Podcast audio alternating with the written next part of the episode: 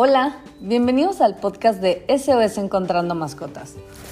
Hoy quiero hablar acerca de el comportamiento de las mascotas y responder la gran pregunta de absolutamente todos.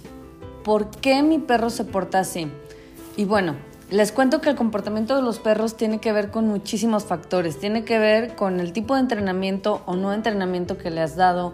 Tiene que ver con su alimentación tiene que ver con su genética, por supuesto, tiene que ver con su salud, tiene que ver con el cuidado, tiene que ver con su entorno, con la socialización, con sus experiencias, con muchísimas cosas. Les voy a hablar puntualmente de, cada uno de estos factores para que podamos entender de raíz cuál es el problema que por el que está pasando nuestro perrito y poderlo ayudar de una mejor manera. Por ejemplo, ahora en estos tiempos, si son tan clavados en el tema de los perros como yo, pues sabrán que existen miles y millones de diferentes tipos de entrenamientos, que el positivo, que el de castigo, que el Montessori, que el de todos, ¿no? Eh, que es el collar de ahorque, que si mi perro es libre como el viento. Y bueno, sea cual sea el tipo de entrenamiento o no que tenga tu perro, va a influir totalmente en su comportamiento. Yo soy de la idea que un poquito de todo un poquito del entrenamiento que te acomode a ti y a tu perro te van a funcionar perfecto. Al menos a mí, a Kala y a Lola, un mix de muchos tipos de entrenamientos nos han funcionado bastante bien. Ellas son libres como el viento cuando se puede. Siempre salimos de paseo con y sin correa y también saben comandos como echado, sentado, quieto. También las dejo que ladren.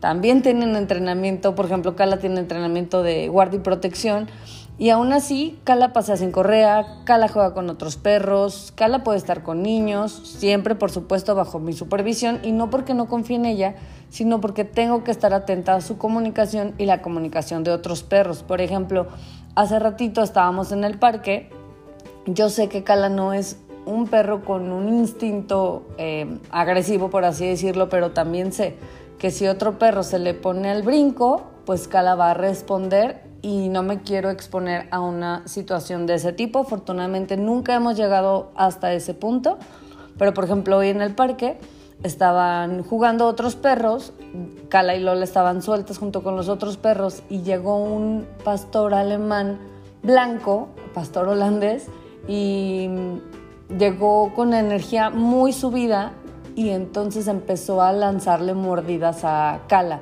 Yo inmediatamente cuando vi eso, Cala siempre trata de evadir primero el, el problema, inmediatamente le hablé, Cala atendió perfecto mi llamado y nos alejamos de ese perro. ¿Esto qué quiere decir? Que no por muy entrenamiento que de guardia y protección que tenga quiere decir que va a ser un perro agresivo y que a la primera va a reaccionar, sino lo importante aquí es tener un perro equilibrado y para eso pues tenemos que hacer un sinfín de cosas, pero si tenemos amor y paciencia con nuestros perros, van a ver que los vamos a lograr. También hay que estar atentos a la comunicación de otras personas para no incomodarlas. No porque tu perro no muerda, significa que a las personas, a todas, les gusten que les pase a un lado. Entonces, más allá de tener al perro con correa porque tu perro no se sepa comportar, también es por respeto y hay que respetar las reglas de los lugares. Por ejemplo, Cala y Lola salen con correa primero porque adentro de mi coto no pueden estar sin correa, pero una vez que estamos afuera del coto, las suelto. Entonces ellas andan tan con correa y, con, y sin correa. Em, entonces, bueno, les, les decía, ya me, ya me fui contándoles lo, de, lo del parque, pero bueno, un entrenamiento no está peleado con otro para mí tener un solo tipo de entrenamiento no se me hace lo mejor. Por ejemplo, quien tiene a su perro entrenado con las bases convencionales a base de castigo, pues tristemente esa persona tiene un perro con el espíritu roto, tiene un perro que hace las cosas por miedo y no por amor. Y quien tiene un perro y lo deja ser libre como el viento, pues seguramente tiene un perro que a mí no me van a engañar, seguro es un desmadre que le rompe los muebles, que ladra todo el tiempo, porque también hay que tener control y límites. Por eso digo que todo con medida, poquito de aquí, poquito de allá. La genética, por supuesto que tiene muchísimo que ver con la, con la raza. Veo en redes sociales todo el tiempo que se están peleando este, la gente de, ay, no, no tiene nada que ver que mi perro sea un pitbull. Y por supuesto que tiene que ver la genética. No siempre es así, eh, claro, pero por ejemplo, los pastores belga que tienen fama de ser razas de perros de policía, Pues no siempre es así. Cuando tú quieres llevar a tu perro a entrenar para guardia y protección, le tienen que hacer una prueba de aptitudes, o sea, tienen que ver si tu perro tiene el carácter y el temperamento para proteger y no solamente que tenga un cierto nivel de agresividad, por así decirlo, sino también tienen que ver que sea un perro equilibrado y que se sepa controlar. Hay perros que tienen agresividad al tope y que no sirven para eso porque al momento de que van a morder a alguien no se van a saber detener. Entonces, eh, también tienes que tener un, perro equilibrado para ese tipo de, funciones. Por ejemplo, a mí el otro día me contaba un entrenador que le habían dejado un, un perro, creo que era un Rottweiler, para entrenarlo en guardia y protección y me decía, pero el perro no tiene nada de carácter. O sea, el perro por más que lo incitaban, por más que lo hacían enojar, pues el perro no reaccionaba, el perro era súper bueno. Entonces, claro, la genética en la mayoría de los casos aplica, pero no siempre, ¿no? Entonces, em, hay, que, hay que revisar eso de cada uno de nuestros perros y también cuando vemos un, un, perro de lejos, pues no le etiquetemos solo por la portada, como por ejemplo yo, cuando veo un pitbull en la calle, si voy yo con mis perras, pues la verdad es que les saco la vuelta. Aún sabiendo que la raza puede o no puede definirlo, yo decido no arriesgarme. Igual que con un golden, ¿no? Vemos un golden y ¡ay, qué bonito, qué hermoso! Queremos todos ir a jugar con él, pero también me ha tocado ver goldens que son súper, súper agresivos. Entonces, bueno, el consejo es no juzgar al libro por su portada, aunque en general sí nos puede dar una muy buena idea de qué va a tener su contenido, aunque en muchas ocasiones nos puede sorprender. Otro factor súper importante que define el comportamiento y el carácter de tu perro es la socialización. Esto es súper importante. El tema de la socialización, cómo y cuándo lo hacemos, es factor clave. Entre las primeras 3 y 12 semanas de nuestro cachorro es cuando está más receptivo. Muchísimos de sus comportamientos futuros van a, depender van a depender de este aspecto. No es lo mismo un perro que desde pequeñito tuvo un correcto acercamiento con otros perros, personas y objetos a los ya ahora famosísimos perros pandemia, que son perros que vivieron sus primeros meses de vida en aislamiento junto con sus papás, encerrados en sus casas, y cuando al fin salieron al mundo, ¡pum! Un puñado de estímulos a los que no estaban acostumbrados. Otros perros, otras personas, carros, luces, gritos, energías, olores, sabores. Ese perro se puede salir de control y desarrollar un sinfín de fobias. Y si no lo ayudamos en este proceso de manera adecuada, de verdad puede ser un caos. Entonces la correcta socialización en tiempo y forma de verdad les puede ayudar muchísimo a evitar problemas futuros. Este eh, factor de comportamiento, las experiencias, para mí es de los más valiosos, tal cual como nosotros los humanos. Por ejemplo, imagínate que tu novio o tu novia te pone el cuerno, seguramente para tu siguiente relación, si no eras celoso, pues ya vas a ser a lo mejor un poquito, a lo mejor mucho. Si te machucas un dedo con la puerta, pues para la próxima ya vas a aprender que tienes que tener cuidado.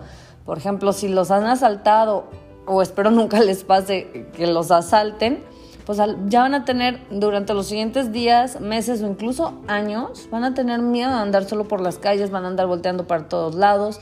Lo mismo pasa con nuestros perros. La suma de sus experiencias en la vida van formando su comportamiento.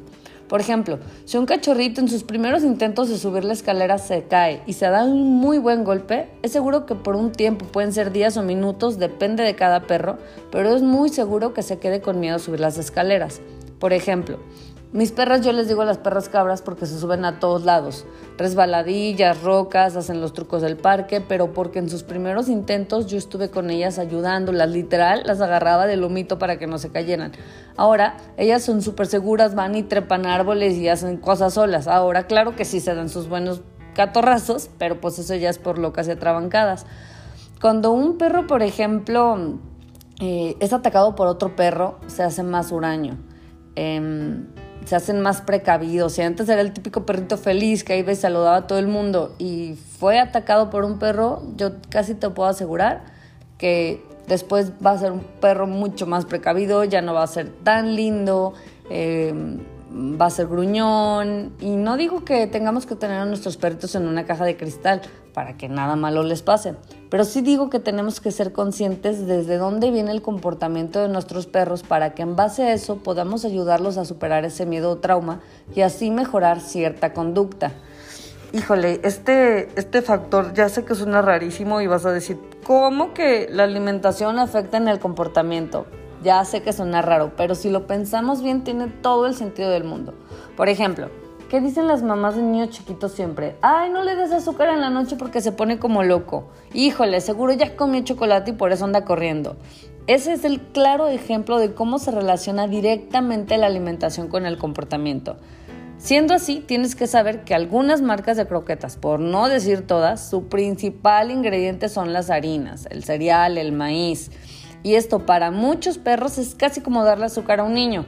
Así que si te quejas todo el tiempo de la hiperactividad de tu perro, quizá tengas que pensar en mejorar su calidad de alimento. Las croquetas, a diferencia de lo que pensamos, no es la mejor opción para nuestros perros. Si pueden, métanse a investigar la historia de croquetas y cómo nacieron. Y espero que no sientan tan gacho como yo sentí cuando me enteré, pero la verdad es que no está nada padre estarles dando croquetas a nuestros perros durante toda su vida. De repente si vas de viaje y no puedes estar cargando su, alimento eh, vivo, su alimento en crudo, pues bueno, pero que sea su día a día, la verdad es que no es lo mejor. Em, ¿Alguna vez, por ejemplo, has tenido gastritis o inflamación estomacal? Cuando, cuando estamos así con algún malestar, pues no estamos de buen humor, estamos de malas y le gruñimos a todo el mundo. Ahora imagínate, si las croquetas le están causando un malestar estomacal a tu perro y eso come todos los días, esa quizá pueda ser la causa de que tengas un perro enojado, un perro gruñón e incluso un perro reactivo. El dolor también hace que sean perros reactivos. Una buena alimentación puede, puede ayudarte a mejorar muchísimo su comportamiento y ni qué decir de mejorar su salud. Si de verdad no puedes darle otra cosa que no sean croquetas, yo te recomiendo que le agregues a su platito zanahorias picadas, que le agregues manzana, plátano, carne cruda y si puedes también remoja sus croquetas en caldito de pollo para que mínimo no sea así el alimento todo seco, pobrecito. Es como si tú comieras cereal toda la vida. Lo que digo es que empieces a escarbar por todos lados para que trates de entender en dónde está la raíz de la conducta. Y si no es por un lado, es por el otro o por ambos, pero no te quedes en el mismo lugar si no te está funcionando. El entorno también es un factor súper importante para definir el comportamiento de nuestra mascota. ¿Cómo es su día a día? ¿Cómo es su relación con las personas y con los perros con, con los que vive? ¿Es un perro que se siente entendido, amado, cuidado? ¿Es un perro que siente que tiene el control sobre él o es un perro al que se le controla absolutamente todo? Piensa cómo nos sentiríamos nosotros si alguien todo el tiempo nos está controlando. ¿Qué comemos? ¿A qué hora vamos a jugar? ¿Dónde vamos a hacer del baño? ¿Con quién podemos platicar? ¿Cuándo podemos o no podemos hablar? Porque para los perros ladrar es como para nosotros hablar. Estaría de locos, ¿no? Tanto control definitivamente saca de control a cualquier individuo. Si el perro no tiene ni una sola oportunidad de tomar una decisión, es un perro frustrado y cualquier perro o persona frustrada no tiene el mejor comportamiento. De verdad que todo es una cadena. Como les dije hace rato, todo con medida. No digo que dejes que tu perro sea libre y soberano y que haga el baño en la sala y que ladre toda la santa noche, porque pues es su decisión. Pues no, pero sí podemos dejarlo tomar algunas decisiones, como por ejemplo, con qué juguete jugar, qué tipo de premios prefiere, en los paseos podemos dejarlos decidir por qué banqueta ir, otra cosa que no nos queda clara todavía a la especie humana es que nuestros perros son individuos. No tiene por qué tolerar todas las situaciones ni a todos los perros. Si hay un perro que no le cae bien, pues que no juegue con él, no tienes por qué forzarlo. El perro aparte tampoco nos tiene que tolerar a nosotros todo el tiempo. No tiene por qué hacer todo lo que nosotros digamos siempre. Queremos que el perro sea cariñoso, pero solamente cuando voy y me siento a ver la tele. Si estoy trabajando y quiere cariñitos, no, ahí no. Queremos que los perros sean robots, no perros. Los perros son sabios y si les damos la oportunidad nos podrían sorprender. Demos un poco más de libertad y hagamos que sepan que confiamos en ellos, como por ejemplo esto que les voy a contar pasó hace ya un ratito y cada que me acuerdo de verdad me quedo, me quedo sorprendida y eso que yo sí podría decir que confío en mis perras muchísimo, pero después de esto que nos pasó, em, de verdad que me quedo sin, sin, palabras. Les cuento, les cuento rapidito. Estábamos en Veracruz, rentamos una casa, estábamos mi esposo, Lola, Cala y yo.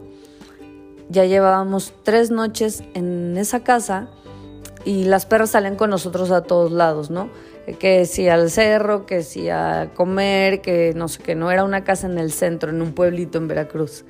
Y ese día, un día en la mañana, tuvimos que salir mi esposo y yo eh, a hacer unas cosas y no podíamos llevar a las perras. Entonces las dejamos en la casa en donde nos estábamos quedando. La puerta era de clave, no, y para hacerles más este, dramática la historia, un día antes habíamos ido a la playa y entonces llegamos, las, las bañamos y les quitamos su collar. Su collar, ellas tienen su collar bordado con sus datos. Les quitamos el collar para que no durmieran con el collar mojado. Entonces en la mañana, pues ellas despertaron desnudas, sin su collar, su collar se estaba secando. Salimos de la casa. Ay, perdón. Lola y Cal escucharon un pájaro y Cal es la enemiga número uno de los pájaros. Bueno, entonces les, les sigo contando. Em, les quitamos el collar y cuando salimos de la casa puse la clave de la puerta, las dejamos ahí. Salimos como, nos tardamos como una media hora y cuando regresamos la puerta de la casa estaba abierta. Mis perras no tenían collar. Estaban en una ciudad que no conocían, en una casa que no era la de ellas. Entré en pánico inmediato cuando vi la puerta abierta. Dije, ¿se metieron a robar? O, o, sea, ¿qué, pasó? ¿Dónde, ¿Dónde, están mis perras? Afortunadamente, en el segundo número dos, las dos mensas asoman su puerta, su, su, cara a través de, del marco de la puerta, o sea, la puerta totalmente abierta de par en par. Y este par de, de no de mensas, este par de perras súper, súper listas, estaban ahí adentro de la casa, esperando a que regresáramos.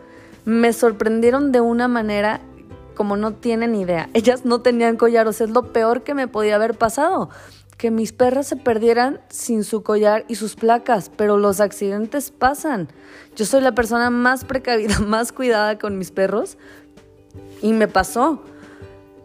Pero el hecho de que ellas estuvieran ahí y que no se salieron, yo estoy segura que se salieron un ratito a ver dónde estábamos porque estacionábamos el carro afuera, entonces ellas como sabían que de repente salíamos de la casa y estábamos allá afuera del carro. Estoy segura que salieron, nos buscaron o nos vieron y lo que me sorprende es que se regresaron y se metieron en esa casa que no era de ellas, pero que ellas sabían que íbamos a regresar, ellas confiaban en nosotros y regresaron y se quedaron ahí y nos esperaron y para mí eso es mágico, va a seguir siendo mágico siempre, recordarlo siempre me va a llenar de, orgullo de tener este par de perras que tengo en las que, en las que debería de confiar más de lo que confío. No digo que lo voy a volver a hacer ni que me arriesgaría a dejarlas de nuevo con la puerta abierta en cualquier lugar, pero híjole, ese, ese hecho, eso que hicieron, habla de un tremendo vínculo de confianza que ellas tienen con nosotros,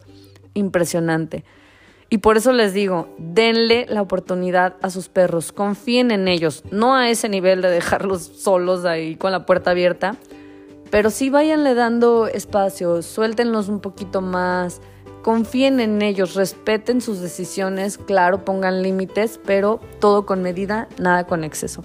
Espero que este episodio les haya servido, espero que esta información les haya sido de utilidad. Si tienen dudas, no duden en preguntarnos eh, cualquier cosa a través de ya sea el canal de Spotify o nuestras redes sociales.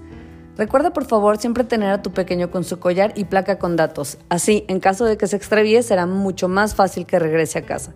Si tienes una mascota extraviada o conoces a alguien que esté pasando por este terrible momento, por favor compárteles nuestra página web www.sosencontrandomascotas.com para juntos lograr que regresen pronto a casa con su familia. No olvides seguirnos en nuestras redes sociales. Nos encuentras en Facebook, Instagram, Twitter, TikTok y Spotify como SOS Encontrando Mascotas. Muchas gracias por escuchar este episodio. Si esta información te gustó o crees que puede ayudarle a alguien más, por favor, ayúdanos compartiéndolo.